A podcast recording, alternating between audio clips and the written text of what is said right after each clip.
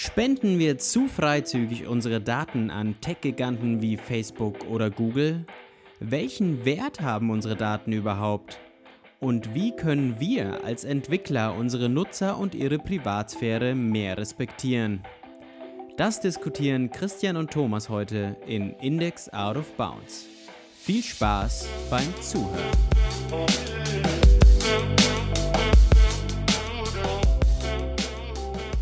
Schön, dass ihr wieder eingeschaltet habt und unseren bezaubernden Stimmen hört. Ich bin natürlich wieder nicht allein. Mit mir ist der wunderbare Thomas hier. Hallo Christian, danke schön für die nette Einführung. Hallo Thomas. ja, wir führen uns heute nichts ein, sondern wir sprechen über ein, ein Thema, was Thomas tatsächlich vor kurzem mal aufgebracht hat, ähm, was ich aber auch sehr, sehr spannend finde. Und zwar im groben Privatsphäre im Netz, beziehungsweise was ist der einzelne Nutzer bereit dazu aufzugeben für, also wie viel Daten ist man bereit aufzugeben oder auch was können wir Entwickler denn berücksichtigen, wenn wir unsere Anwendungen entwickeln? Wo ist so der Punkt, ab dem man sich überlegen sollte, die Daten interessieren mich noch, die anderen Daten sind vielleicht nicht so wichtig? Das ist vor allem ziemlich interessant. Daran habe ich jetzt gar nicht gedacht, aber das ist ein ziemlich guter Punkt. Lass darüber auf jeden Fall sprechen. Gut. Dann sprechen wir, Dann sprechen wir mal darüber.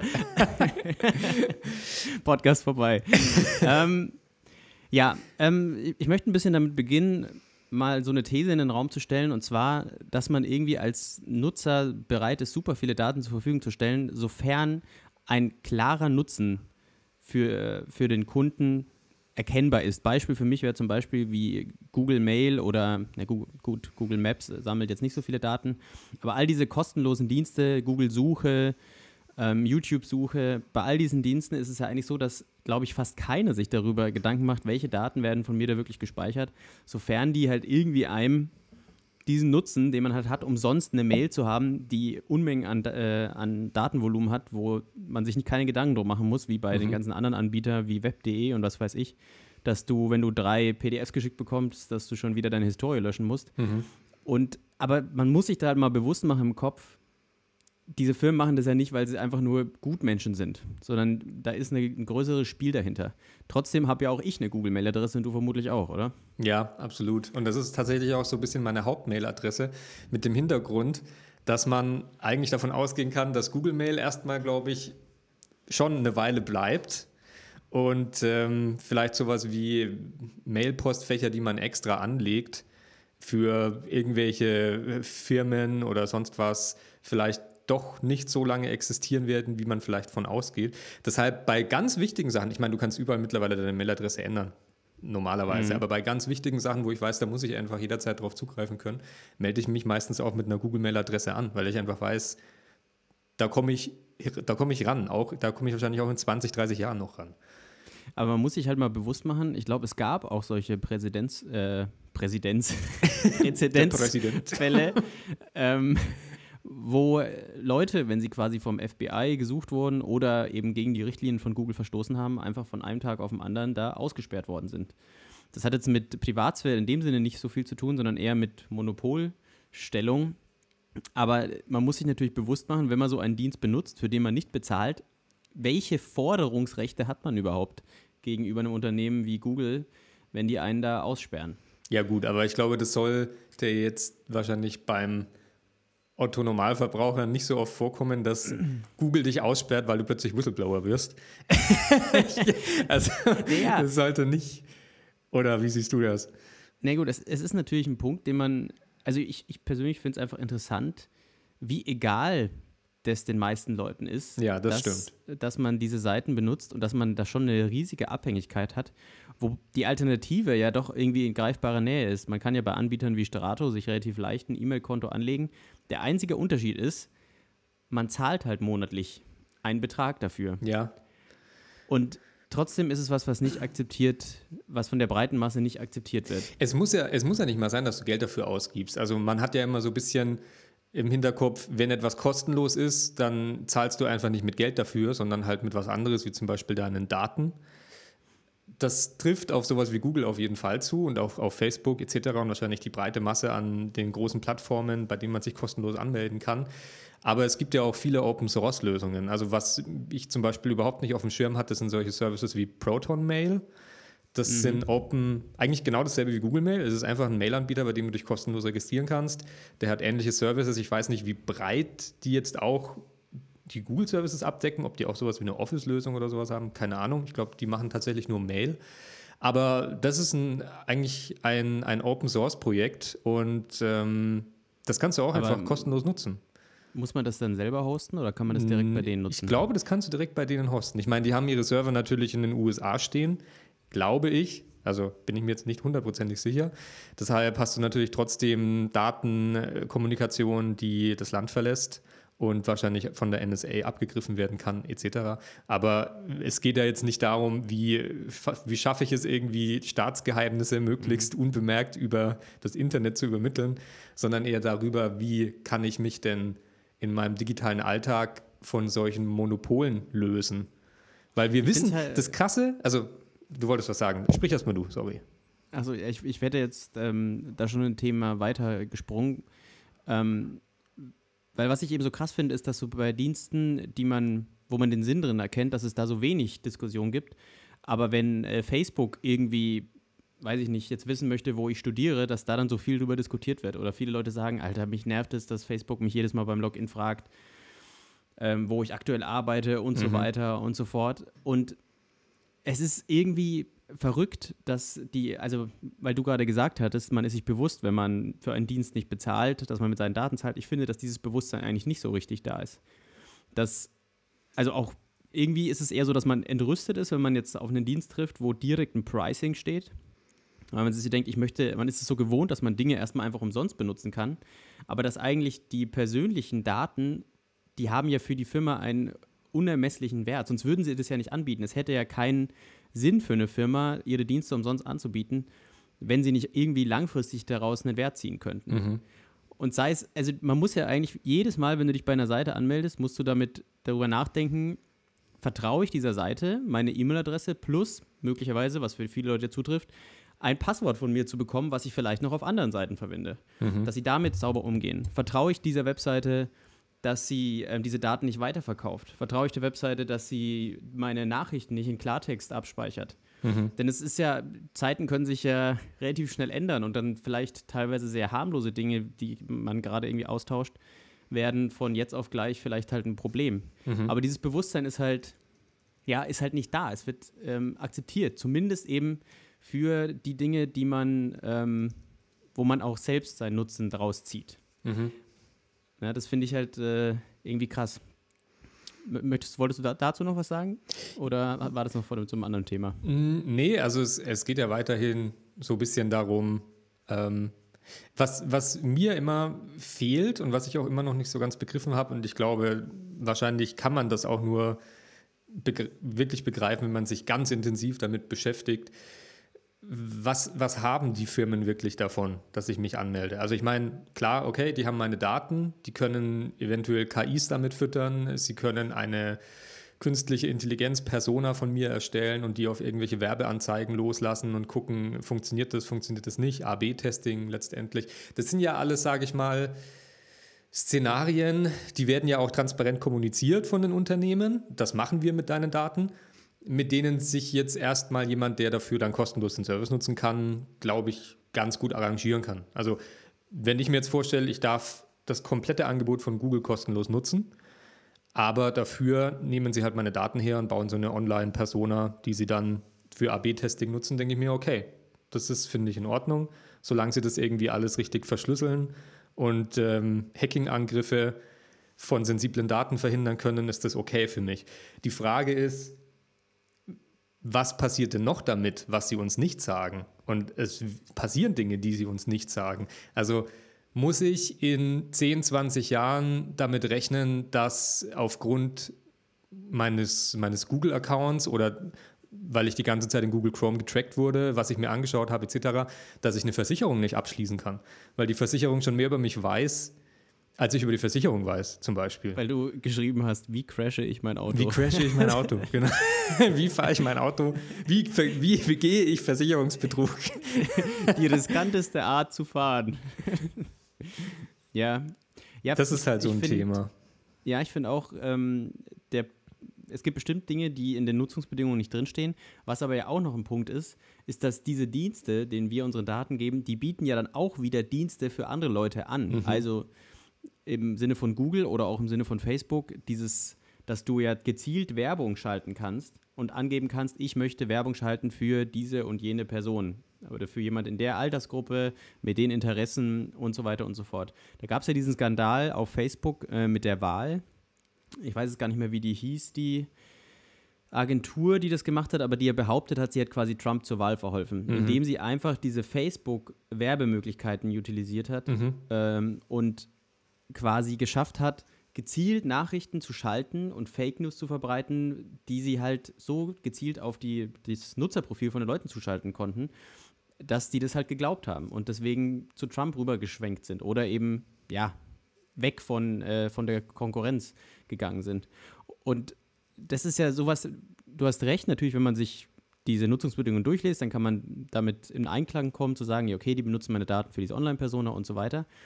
Aber ich glaube, was man eben nicht merkt, ist dann dieses, dass man zum Teil unbewusst manipuliert wird von diesen Plattformen, mhm. eben über diese Anzeigen, die man bekommt. Mhm. Ich weiß nicht, ob du das mitbekommen hast, da gab es ja auf Facebook nochmal diese andere krasse Geschichte mit Signal, wo ähm, Den Signal, Messenger meinst du? Ja, genau. Okay. Signal hat doch da auch diese Werbemöglichkeit auf Facebook genutzt, um ähm, so Billboards quasi zu teilen, die so mega spezifisch sind. Also irgendwie sowas wie ach, was waren das nochmal? Ähm, du hast, ich, ich sage jetzt irgendwas, ich bin mir nicht mehr ganz sicher, aber nur damit der Kontext klar ist. Also wirklich so im Sinne von, da haben Nutzer eine Werbung gesehen wie, du hast gerade deine Tage. Mhm. Oder Kommt bei mir oft vor. Du bist ja. jetzt, du, bist, du, bist, du bist schwanger oder ähm, du interessierst dich für, weiß ich nicht, für irgendwelche Pornoseiten. Ich meine, das ist bestimmt nicht passiert, aber nur so, damit man das, das Gewicht von diesen Nachrichten versteht. Ja, wo die Leute dann halt erstmal realisiert haben, okay, krass. So, es ist möglich, über Facebook so spezifisch jemanden zu targeten. Wenn jemand vor kurzem sich halt irgendwie über Binden informiert hat und was weiß ich, theoretisch ist es nicht so, dass ich die Informationen teile, ähm, ich suche mal Binden, sondern diese ganzen Metadaten mit, ich habe mich über dieses, jetzt wird dieser Podcast erstaunlich bindenlastig, aber ich, ich, bin nicht so im Binden-Game drin, aber ähm, da steckt ja mehr als diese reine Suche dahinter. Da steckt ja dahinter, mache ich das vielleicht jeden Monat zu einer gewissen Zeit? Zu welcher Zeit mache ich das überhaupt? Ähm, von welchen IP-Adressen mache ich das? Von welcher Online-Persona geht die Suchmaschine aus, die gerade diese, die Suchanfrage ausgelöst hat? Und all diese Dinge da lässt sich daraus schließen, hast du gerade deine Tage, hast du vielleicht zu spät deine Tage, dann die Kombi suchst du nach einem Schwangerschaftstest. Also du kannst mhm. da halt aus ja, diesen Metainformationen ja. so viel rauslesen und das geht dann über das, was in diesen Nutzungsbedingungen drin steht, einfach mega krass hinaus. Und das ist so ein bisschen so eine gefährliche Situation, finde ich, weil auf der einen Seite ist es ja geil, ja, dass sowas theoretisch erkennbar ist, denn du kannst damit ja auch gute Dinge theoretisch erkennen, gute Trends oder auch schlimme Dinge aufdecken, wenn irgendjemand einen Anschlag plant oder sowas. Das ist ja immer das, was die Medien einem auch erzählen. Mhm. Aber War für, against Terrorism.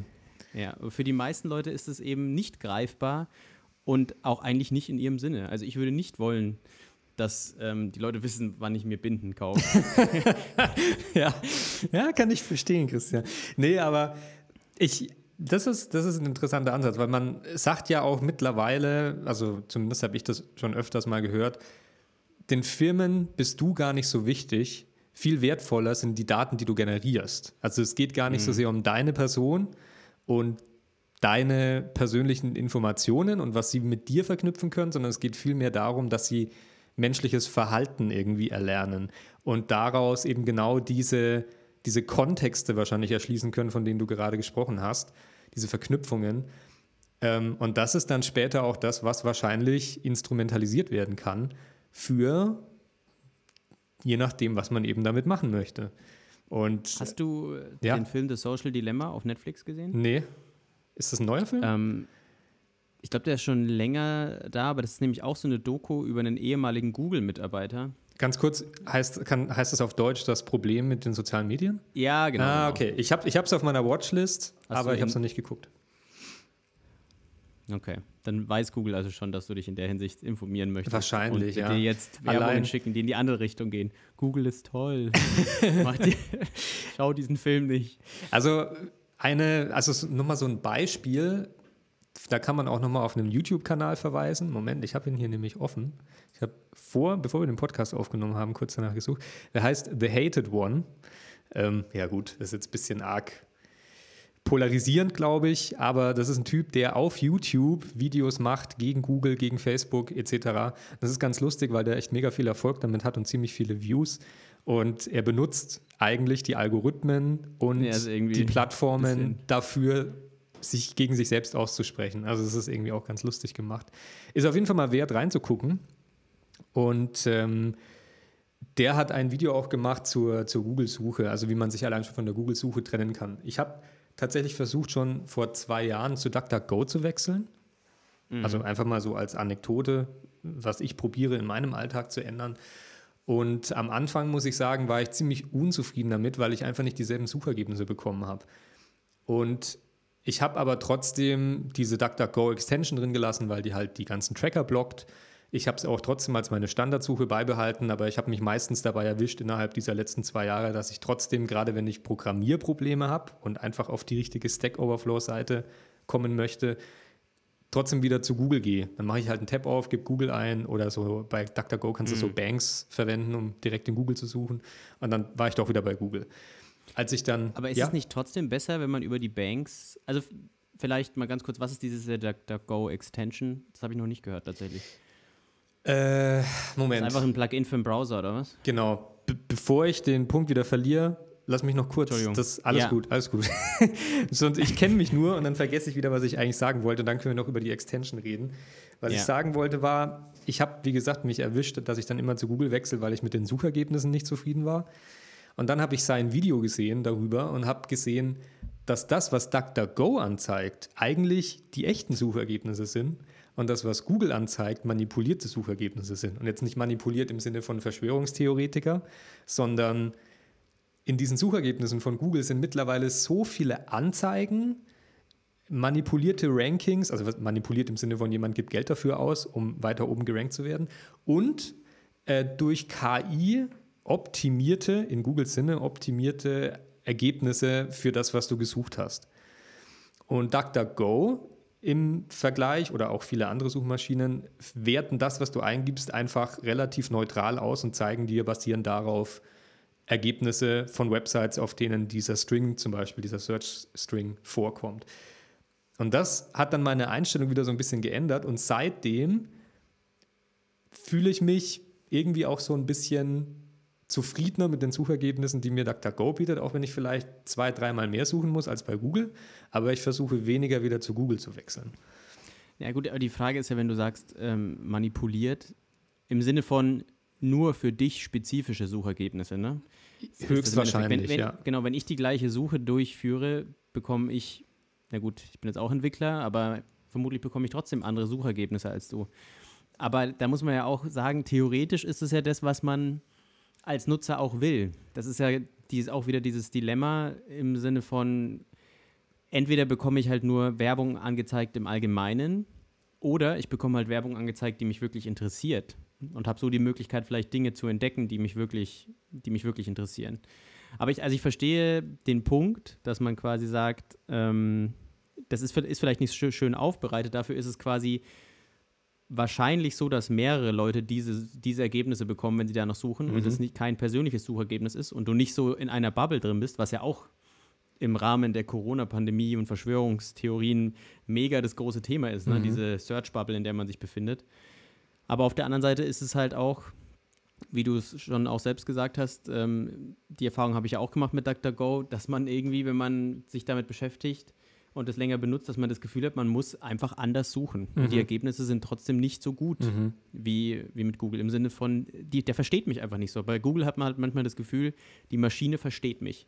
Aber das ist eigentlich auch wieder ein perfektes Beispiel für das, was wir am Anfang hatten, dieses Podcast, im Sinne von, was nehme ich in Kauf für die Daten, die ich preisgebe.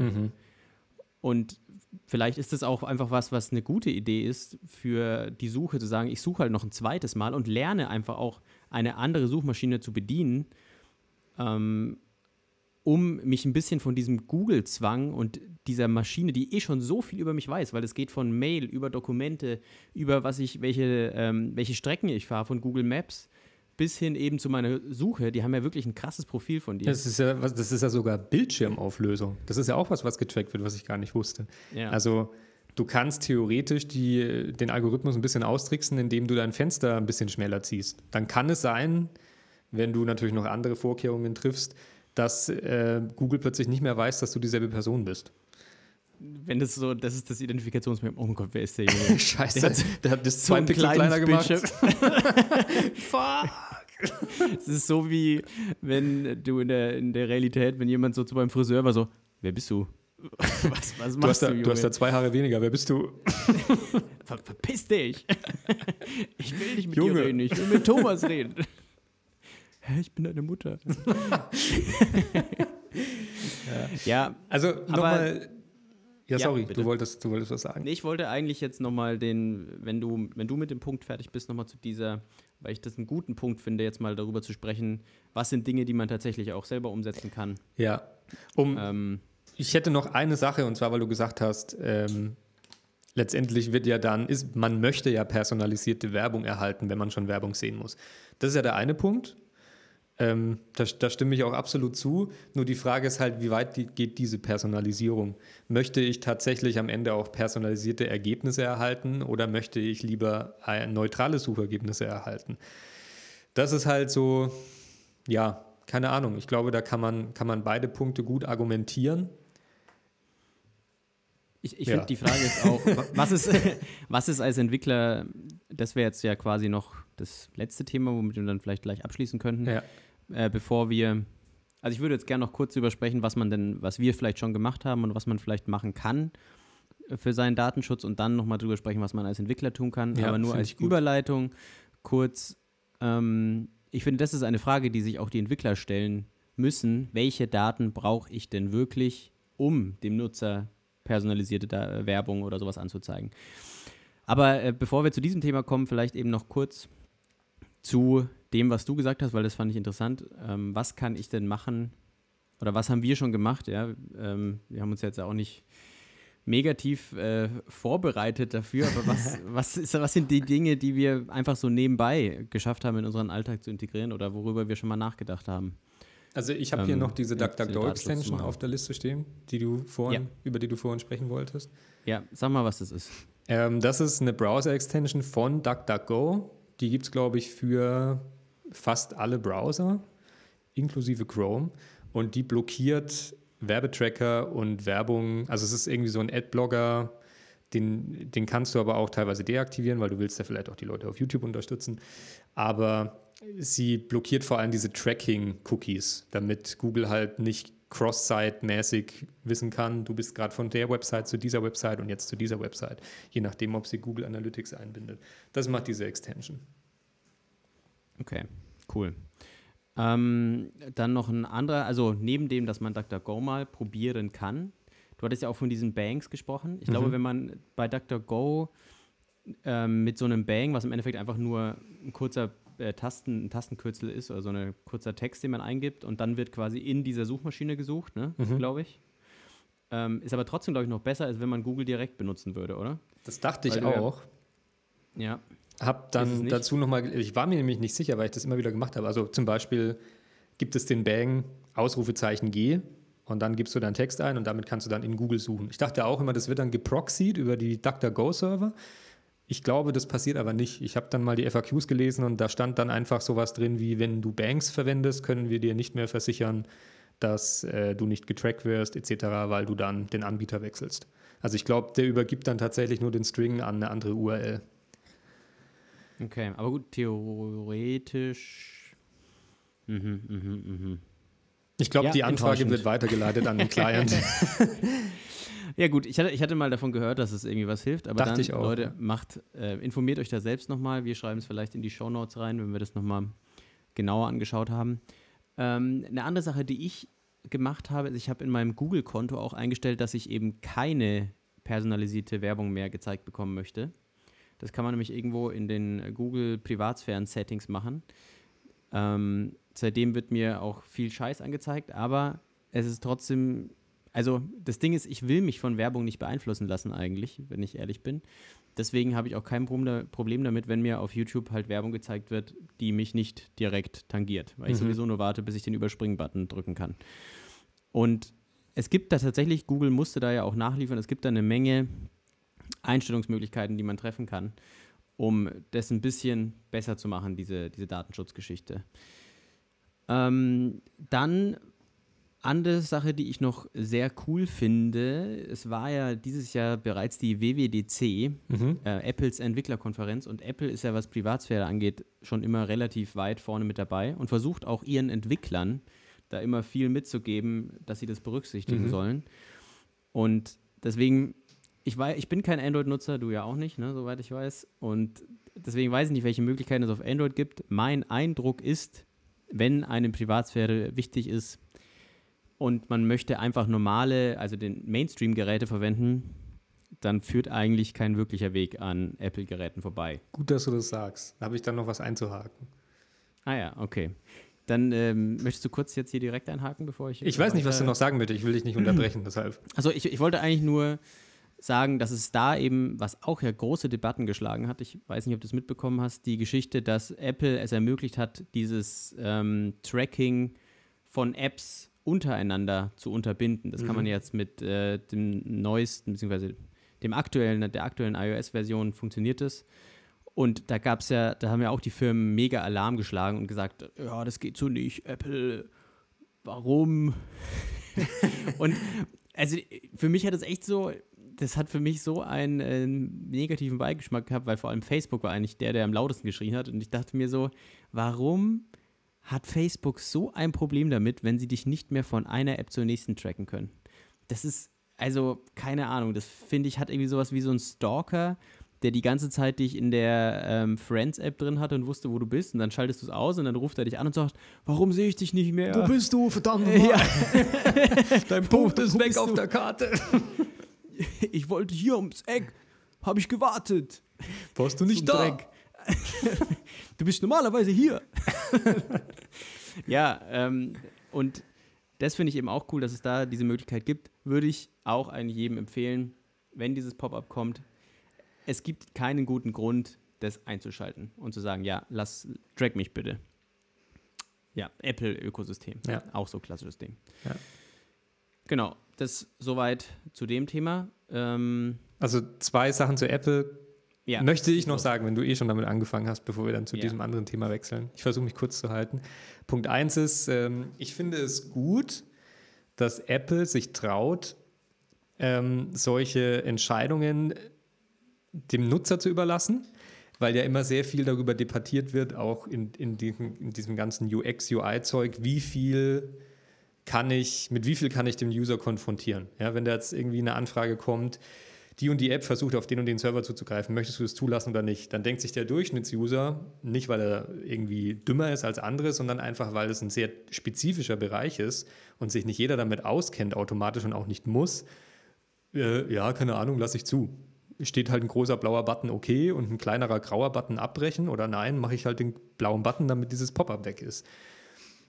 Finde ich grundsätzlich gut, dass man sich traut, wie gesagt, diese Entscheidungen mehr dem Nutzer zu überlassen. Auch wenn man damit eingeht, dass die UX vielleicht ein bisschen drunter leidet, weil du ja ganz viele Pop-ups plötzlich irgendwie präsentieren musst und mit Entscheidungen auf den Nutzer zugehst, von denen er vielleicht keine Ahnung hat. Was man aber dazu sagen muss, das basiert jetzt auch wieder auf dem Wissen, was ich von diesem YouTube-Channel The Hated One äh, mitbekommen habe. Ich gehe davon aus, dass der gut recherchiert, aber es ist ein Individuum, also muss man sich auch wieder seine Meinungen bilden und selbst informieren. Aber der hat ein sehr gutes Video zum Thema Apple und zwar deckt er so ein bisschen auf, wie Apple eben auch dieses ganze Thema Privatsphäre für ihr Marketing instrumentalisiert ja, absolut. Und ja. im Hintergrund Verträge laufen hat mit Facebook, Google etc. und sozusagen das Thema Datenphishing und sowas einfach an die übergibt und durch die Verträge trotzdem Zugriff hat auf diese Daten. Das heißt, sie haben letztendlich die weiße Weste und sagen, wir machen nichts, wir interessieren uns überhaupt nicht für eure Daten, weil unser Geschäftsmodell ist, Hardware zu verkaufen, ähm, nicht Daten sammeln, das ist das Geschäftsmodell der anderen und damit haben wir nichts zu tun. Aber im Hintergrund haben sie trotzdem Verträge und schieben sozusagen diese Verantwortung einfach ab und können, wenn sie wollen und brauchen, trotzdem auf diese Daten zugreifen. Und also mit diesem, ja? Das sind ja dann nicht die Daten, die Sie gesammelt haben, sondern die, die Facebook gesammelt hat, oder ne, nicht? Genau, es sind die Daten, die Google und Facebook gesammelt haben, aber trotzdem profitieren sie davon und nutzen das natürlich auch. Also Sie sind sozusagen einer dieser Drittanbieterfirmen, die ohne Google und Facebook und ohne das, was Google und Facebook tun, auch gar nicht so existieren könnten und ihr Geschäft betreiben könnten, wie sie es gerade tun. Das heißt, einerseits sagen sie, mit uns bist du sicher und privat und wir legen Wert auf Privatsphäre und wir sind die einzige Firma im Silicon Valley, die das wirklich ernst nimmt. Und auf der anderen Seite machen sie eigentlich genau dasselbe, nur sie schieben die Verantwortung ab. Ja, ich finde, das ist schon ein Unterschied, ob du eine Dienstleistung irgendwo einkaufst und sie aber nicht selbst herstellst, weil ihre Systeme bauen sie ja so, dass es eben nicht so einfach möglich ist, dich von einer App zur nächsten zu tracken.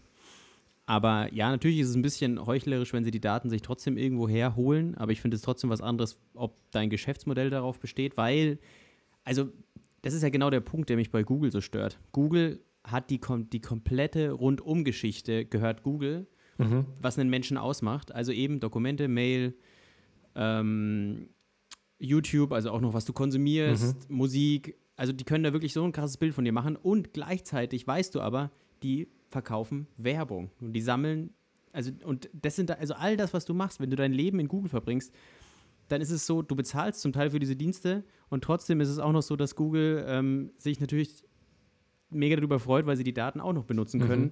um ihre Werbung besser zu machen. Mhm.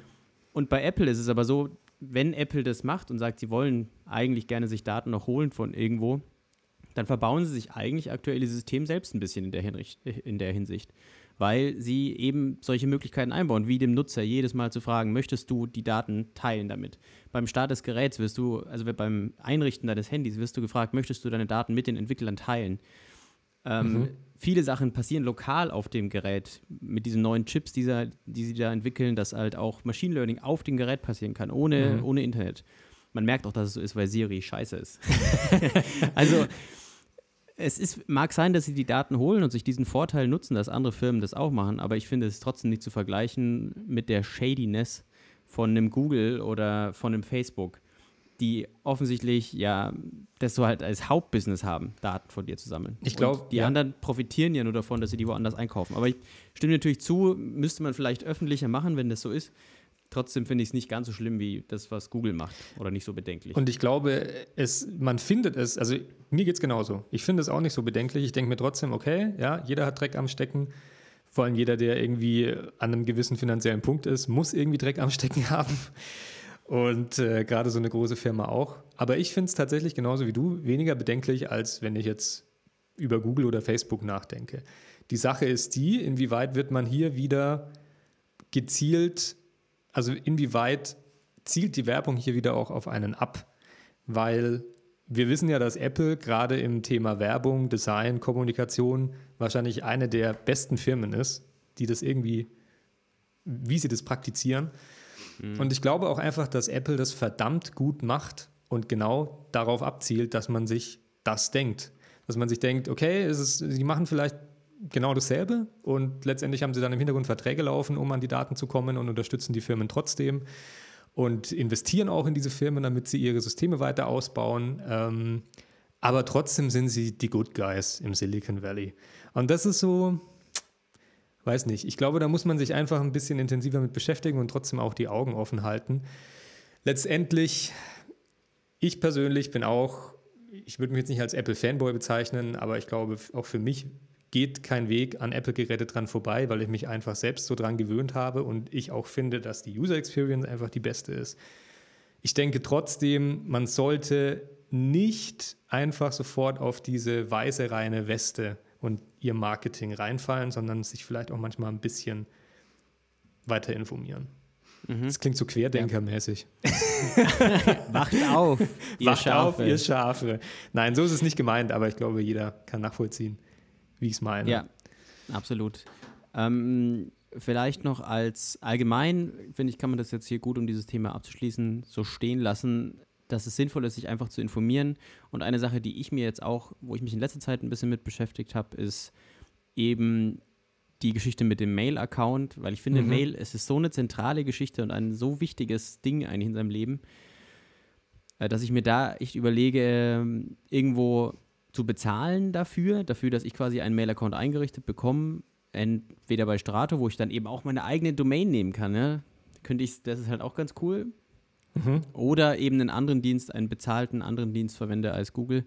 Ich finde, man sollte sich eben einfach bewusst machen, wenn ich irgendwas umsonst nutzen kann, dann ist der Grund dafür vermutlich, dass sie mit meinen Daten Geld machen. Mhm. Und deswegen ja. bei wirklich wichtigen Dingen lohnt es sich vielleicht auch einfach mal 10 Euro in die Hand zu nehmen, weil wenn man überlegt, wenn du zweimal oder dreimal im Monat äh, einen Kaffee holen gehst, gibst du mehr Geld aus. Es ist ja nichts, eben. Und mittlerweile ja. bin ich ja. auch ein Fan geworden von Abo-Modellen. Ich habe sie früher richtig gehasst und ich war total, äh, also als auch Adobe und so weiter zu Abo-Modellen gewechselt hat, fand ich richtig scheiße. Aber letztendlich ist es eigentlich mega cool, weil du zahlst ja. einen kleinen Preis im Monat und bekommst dafür vollen Zugriff auf Software und kannst es jederzeit kündigen. Also hier kommt ein kurzer Werbeblock.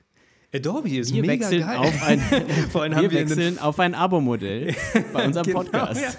Ja, ja, ganz genau. Naja, also ich, ich finde, Abo-Modell macht Sinn bei Dingen, die man halt wirklich regelmäßig benutzt. Mhm. Ja. Ja. Wenn du die Adobe-Produkte, das ist ein anderes Thema, aber wenn du die halt nur einmal im Monat benutzt, finde ich auch ein Abo-Modell scheiße dafür. Ja, klar. Gut. Ich denke, da kann man auch wieder drüber streiten, absolut. Vielleicht, ähm, jetzt haben wir schon äh, knapp 40 Minuten auf der Uhr, aber vielleicht sprechen wir trotzdem noch kurz über die äh, Sicht als Entwickler auf das Thema. Machen wir noch zehn Minuten Finde ich gut. Also ich finde es richtig cool, ja. äh, dass du das auch vorgeschlagen hast, weil das passt ja. irgendwie zum Abschluss jetzt noch ganz gut dazu, glaube ich.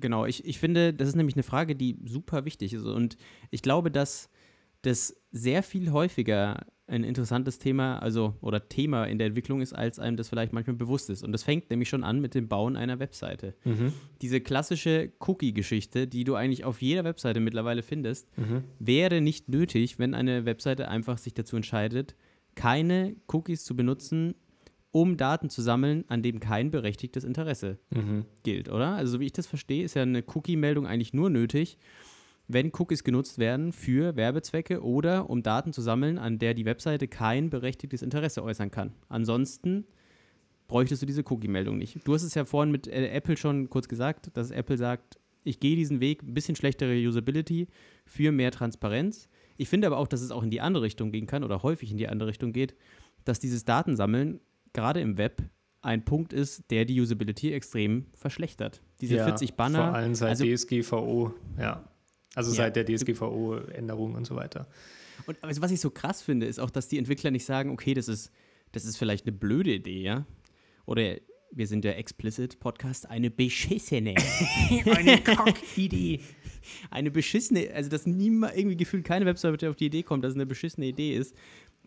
Oder äh, eine beschissene User Experience ist, dass wenn ich auf ihre Webseite komme, dann kommt erstmal ein Cookie-Banner von unten. Vor allem. Dann ja. musst du auf ein, dann steht ja nicht niedrigste Auswahl, sondern Einstellungen. Dann kommt ein neuer Banner, dann musst du da sagen, nur die notwendigen Cookies. Mhm. Dann kommt der andere Banner mit, darf ich dir Notifications schicken? Nein, darf ich dir wirklich keine Notifications schicken? Dann kommt vielleicht noch irgendein Werbung-Ding oder dann kommt dieser fette, hier, du verwendest Adblocker. Wir müssen auch von irgendwas leben. das ist, das ist noch das, das was mich am wenigsten ankotzt, aber ja. Ja, das stimmt, ja. ja. Aber es ist irgendwie die Experience, ist einfach furchtbar. Und der einzige Grund dafür ist, dass jeder Hinz und Kunz meint, ich muss diese Daten sammeln. Ja. Und das ist einfach dieses, das sollte man sich mal kurz in Gedanken rufen, muss ich diese Daten wirklich sammeln auf jeder scheiß ja. Webseite? Absolut. Also ich finde es, erstens hat ja diese DSGVO neben diesen scheiß Cookie-Bannern auch den Effekt gehabt, dass man jetzt erstmal sieht, wie viel tatsächlich getrackt wird auf diesen Seiten. Also wenn du heute auf irgendeine Nachrichtenseite gehst und das kommt dieses Mords-Cookie-Banner und du gehst auf diese eigenen Einstellungen, siehst du ja erstmal diese ganzen Drittanbieter-Cookies und meistens steht da auch dahinter, welche Firma sozusagen diesen Cookie betreibt und die Daten dann sammelt. Und das sind ja teilweise Listen, gerade auf amerikanischen Seiten, die EU-konform sein wollen, Listen mit 300 Einträgen. Also 300 Firmen wissen, dass du mit deiner IP-Adresse und wahrscheinlich, weil sie halt irgendwie auch Google Analytics etc. verwenden, dass du auf dieser Website warst zu dem und dem Zeitpunkt, dich zu diesem Thema informiert hast. Das ist schon krass. Und dann ist halt auch die Frage, wer braucht das wirklich? Wenn du jetzt eine Nachrichtenseite bist, die wirklich davon lebt, diese Daten auch auszuwerten und, sage ich mal, ihre Artikel und ihre Erreichbarkeit und das Veröffentlichungsdatum von Artikeln und so weiter zu optimieren für ihre Audience. Okay, oder wenn du krasse Marketingkampagnen schaltest und einfach dein, dein, dein Publikum auswerten möchtest und wissen möchtest, ob das wirklich Erfolg hat, was du machst, kann ich es auch verstehen. Aber wenn jetzt irgendjemand einfach eine scheiß Website braucht, muss ich doch nicht Google Analytics draufschalten. Das ist doch absolut ja. überflüssig. Ich finde, es ist, man sollte auch äh, bedenken, ist es denn wirklich für meine Webseite nötig, dass ich alles Mögliche von diesem Nutzer tracke, von welcher Webseite er kommt, wie alt er ist, was weiß ich. Ist es wirklich nötig, nur um festzustellen, wann werden meine Artikel am meisten geklickt? Oder mhm. würde es nicht einfach reichen, dass ich Zugriffe auf eine Unterseite zu einer gewissen Uhrzeit zähle? Mhm. Okay, dann hast du vielleicht doppelte Zugriffe und sowas auch mit drin, das verfälscht die Daten ein bisschen aber trotzdem würdest du ja einen Trend erkennen können. Ja, eben. Irgendwie. Also diese ganzen zusätzlichen Informationen sind interessant, aber man muss sich halt die Frage stellen, ist diese zusätzlichen Daten, die ich dafür auch, also ich, Daten sammeln ist auch Verpflichtung. Es ist ja. nicht so, dass ich sage, hey, ich nehme mir erstmal alles und dann schaue ich, was ich davon brauchen kann. Ja. Sondern das Problem ist auch, wenn ich Daten sammle, dann muss ich die auch mich, mir Gedanken darum machen, dass ich die sicher speichere oder dass ich sie, wenn, ein, wenn eine Anfrage kommt, dass ich die dem Nutzer ausliefern kann, muss ich ja auch können, mhm. oder dass ich sie restlos löschen kann mhm. und mein mhm. System trotzdem noch funktioniert. Mhm. Und das sind, also das ist so ein bisschen das Mindset, habe ich so das Gefühl, herrscht nicht so viel vor, sich mal zu überlegen, ähm, was da auch an Verpflichtungen mitkommt, wenn ich mhm. einfach diese Daten sammle. Ich habe hier noch eine kleine Anekdote von einem Kollegen, der mal ähm, an einer, ähm, an so einer Gäste- App geschrieben hat, wo quasi der Empfang aufgeschrieben hat, wer in eine Firma reinkommt. Mhm. Das war so eine App, wo du einfach dann, ähm, ja, Leute gekommen sind und du hast gesagt, der ist jetzt im Gebäude, von wann bis wann, wer kümmert sich um den und so weiter. Mhm. Und in den Anforderungen stand drin, dass das Geschlecht und das Geburtsdatum mit aufgenommen wird. Mhm. Und ich fand es stark von meinem Kollegen, dass er gesagt hat, das macht er nicht. Warum er baut auch? nicht. Ja, das ist so der Punkt. Warum muss ich von jemandem, also man nimmt ja ein Bild auf, ja, das war ja sogar drin, ein Bild, dass man den identifizieren kann wenn der halt plötzlich nicht mehr auftaucht. Aber warum muss ich von dieser Person das Geschlecht und das Geburtsdatum mit aufnehmen? Es gibt da eigentlich wirklich, das sind so, ist irgendwie unnötig dafür, dass der, es gibt dann diesen 1% oder weniger als 1% der Fälle, wo irgendwas Blödes passiert, wo es natürlich gut ist, wenn du es hast, weil dann kannst du zur Polizei gehen und versuchen, den eindeutiger zu identifizieren. Ach, das war der Fünfjährige wieder. Scheiße. der kackte immer ins Eck. ist schon wieder, wieder im dritten Stock, ist wieder ein Häufchen. Und der kommt dann immer wieder, kommt immer wieder rein mit seinem Eis. Ich würde gern einmal reinkommen. Okay, Thorsten, aber diesmal, diesmal läufst du einfach nur durch die Stockwerke durch. Ja. Klar. Jedes Mal wieder. Und alle sind so, ach, Thorsten. so, ich kacke hier mal ins Eck. ich hasse euch. Er hat so voll das Business. Der wird bezahlt von der Konkurrenzfirma, dass er da einmal hingeht. Ähm, ja, aber auf jeden Fall fand ich das einen interessanten Punkt und mhm. dass es sich da eben als Entwickler lohnt, sich Gedanken zu machen, welche Daten brauche ich wirklich. Und es fängt, finde ich, sogar schon an bei, brauche ich einen Login? Login heißt nämlich auch E-Mail-Adresse und äh, ein Passwort in irgendeiner Form. Und wenn ich jetzt eine App habe, die wirklich nur auf einem Handy funktioniert und eigentlich nicht wirklich viel hin und her kommuniziert und ich habe nicht vor, dass es gesynkt wird zu einer mhm. Webseite, mhm dann brauche ich eigentlich keinen Login. Ich kann das alles auf dem Gerät haben, kann einen Gerätschlüssel äh, generieren und auch den nutzen, um mich eindeutig gegen das Backend zu identifizieren. Mhm. Und muss dann keine, also ja, solche Sachen finde ich irgendwie halt ähm, wichtig. Ich hätte jetzt auch noch zwei ähm, Tools, die ich interessant finde, zum äh, DSGVO, DSGVO-konformen ähm, Tracken. Mhm. Und zwar einmal im Web gibt es nämlich äh, ein Tool, das nennt sich Plausible. Okay. Das bin ich vor kurzem drauf gestoßen. Das ist ganz cool, weil das eben aussagt, das ist eben DSGVO-konform. Du brauchst keine Cookies dafür, dass es funktioniert. Ähm, und ja, fand ich irgendwie interessant. Das ist für die, für die Webseitengeschichte. Und das andere ist, das ist noch in Beta, glaube ich. Das nennt sich App Telemetry. Ähm, dem Entwickler bin ich auch schon mal auf einer Konferenz begegnet. Ein netter Kerl. oder einem der Entwickler und das ist das gleiche für Apps oder ein ähnliches Konzept. Auch ein quasi ein Privacy First äh, Analy Analyse-Tool. Mhm. Denn es ist auch möglich, Analyse zu machen, ohne den Nutzer seine Daten zu, zu berauben und Das 20.000 Sachen zu Heißt, ich gehe mal davon aus, das, ist, das sind Serverzugriff-Analytics, die einfach richtig schön aufbereitet sind, oder? Also, was da genau dahinter steht, kann ich tatsächlich nicht sagen. Mhm. Ähm, aber ich nehme mal an, dass es halt einfach keine personenbezogenen Daten in irgendeiner Form sammelt, sondern nur über einen generierten Schlüssel sich quasi anschaut, ähm, ja, was, was da passiert. Ja. Und im Endeffekt kannst du dann in der App, also jetzt bei dem App zum Beispiel, kannst du natürlich dann auch Nachrichten an den Server schicken, aber du kannst halt auch ähm, angeben, welcher Teil ist private und welcher Teil Mhm. ist, also welcher Teil sollte nicht äh, über die Leitung gehen und Cool. welcher Teil ist Interessant. interessant. Sehr cool. Ja, also das, das finde ich ziemlich cool. Äh, Muss ich mir auch mal anschauen irgendwie.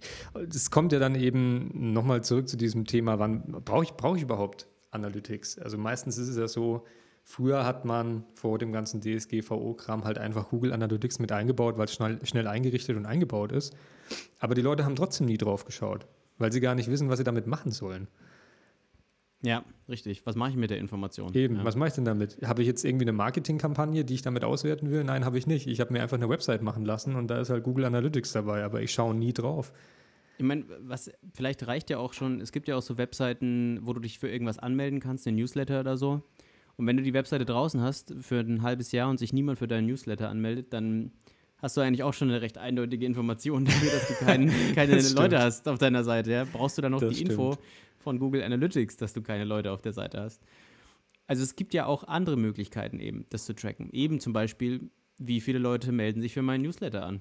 Ja. Das ist auch eine Möglichkeit. Das ist natürlich, du musst davon ausgehen, wenn du 100 Leute hast, die sich angemeldet haben, dass deine Sucher, Besucherzahl sehr viel höher ist Mhm. als das tatsächlich. Aber es ist ja trotzdem eine Metrik, wo sich jemand aktiv dazu entscheidet, Kontakt aufzunehmen Mhm. und dir Feedback zu schicken. Ja. Und ja, finde ich halt irgendwie eine ehrlichere und nettere Möglichkeit. Eine letzte. Sache, eine letzte Frage an dich habe ich noch, weil du dich, glaube ich, einfach intensiver damit beschäftigt hast und besser damit auskennst. Äh, Gerade zum Thema Privatsphäre. Was ist denn, wie sieht es denn aus mit Datenbank-Einträgen? Also wenn ich jetzt, sage ich mal, eine Chat-Applikation schreibe, ja, wo eigentlich jeder Nachrichtentext letztendlich sensible Daten sind, wo Fotos verschickt werden, ähm, solche Sachen, wie kann ich meine Datenbank denn sicher gestalten? Weil eigentlich ist es ja dann schon wieder höchstwahrscheinlich nicht DSG, DS, DSGVO-konform, wobei ich das nicht weiß, aber zumindest jetzt nicht toll für die Privatsphäre, wenn da alles im Klartext drinsteht. Ja, also DSGVO-konform, das ist ein heikles Thema, aber generell ist es so, du darfst natürlich alles an Daten sammeln, wo du ein begründetes Interesse hast. Mhm. Und als, als Chat als Chatfirma hast du natürlich ein begründetes Interesse irgendwie an Nachrichten. Das heißt, man dürfte die wahrscheinlich schon im Klartext speichern. Mhm. Aber ähm, ich meine, man, man weiß ja von WhatsApp und von Signal und so, da heißt es ja immer Ende zu Ende verschlüsselt. Mhm. Das heißt, natürlich sind einmal das Schönste ist natürlich, wenn du die gar nicht im Backend speicherst, sondern Mhm. wenn dann nur zwischenspeicherst, bis sie auf einem anderen Gerät sind und dann werden sie gelöscht. Mhm. Aber wenn du sie speicherst, dass sie da halt verschlüsselt sind. Das heißt, dass dein, dein Server überhaupt nicht ja, reingucken kann, was es tatsächlich für eine Nachricht ist. Dann Mhm. steht da vielleicht, also ich meine, Teile müssen natürlich immer unverschlüsselt sein, die Metadaten. Wie zum Beispiel, wer hat die Nachricht geschickt? An wen soll sie gehen? Ja? Das ist, sonst hast du ein Problem. Wenn du die auch verschlüsselst, dann hast du nur noch Datenblobs, die du dann so random an irgendwelche Leute schicken kannst. Aber ähm, Datenbanken, wie man damit umgeht, ist eine berechtigte Frage. Das ist nämlich schwierig. Ähm, vor allem, weil Verschlüsselung da häufig halt viel Arbeit heißt. Mhm. Weil das ja auch heißt, du musst irgendwie Key-Value-Pairs ähm, auf Geräten und auch in der Datenbank oder auf deinem Server irgendwo Mhm. managen. Deswegen ist ja eigentlich das Beste, Daten gar nicht speichern, sondern nur irgendwie flüchtig äh, versenden. Das macht es halt einfach. Oder eben ähm, im Fall von, von Chatnachrichten Ende zu Ende verschlüsseln. Aber das ist halt viel Arbeit. Okay, und da Das- hast du dann deswegen- lokale Datenbanken auf den Geräten oder wie?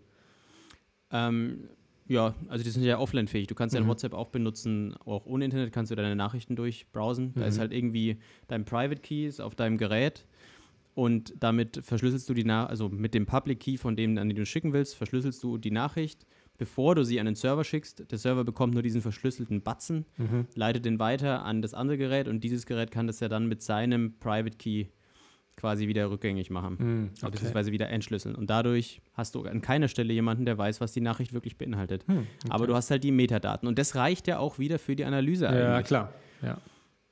Gut, du kannst halt keine Textanalyse machen, ne? Das geht natürlich nicht. Aber das ist halt Business, Aktivitätsanalyse. Wo, Richtig. Wann hast, du die, dein Ding? wann hast du die geschrieben? Wo hast du sie geschrieben? Ne? Ja, genau. Genau. Ich glaube, das ist ein ganz guter Punkt, um den Podcast abzuschließen. Oder wie siehst du das? Ja, sehe ich auch so. Was haben wir heute alles äh, besprochen? Da ist ja echt eine Menge passiert, ne? Von ähm, wann sind wir bereit, Daten zu teilen, über warum ist Google ein Problem, wieso sollten wir DuckDuckGo benutzen, Bis was machen zu, wir? bis zu Fünfjährigen, die in Ecken kacken. Ja, war alles, war alles mit War dabei. alles dabei. Aber ihr habt mich wieder sehr gefreut und äh, wenn ihr bis hier hinzugehört habt, dann küsse ich euch auf den Nasenflügel und Nur? Nur noch so ein den? bisschen Rotzel mit raus. oh Gott, Oh mein Gott. nussig. Und äh, wünsche euch noch einen schönen Tag. Genau, wenn ihr Feedback habt für uns, Kommentare etc., könnt ihr das über anchor.de machen ähm, und uns eine Sprachnachricht hinterlassen. Wir hören sie gerne an und gehen drauf ein. Wir freuen uns auf euer Feedback und ich sage auch Tschüss. Oh.